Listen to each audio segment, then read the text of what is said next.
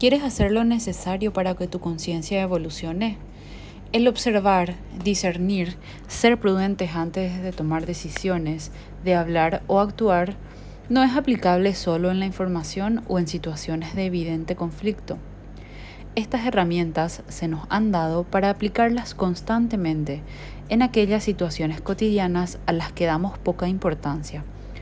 Muchas veces esas experiencias aparentemente rutinarias o donde no hay realces de emociones es donde se pueden obtener grandes aprendizajes, ya que es ahí donde están las pruebas sutiles, tan sutiles que ni siquiera las damos importancia atentos a todo aquello donde nos sentimos cómodos y donde no aplicamos el hacernos responsables de nuestros actos, porque sin notarlo vamos dejando de lado el discernimiento y avance para nuestra conciencia.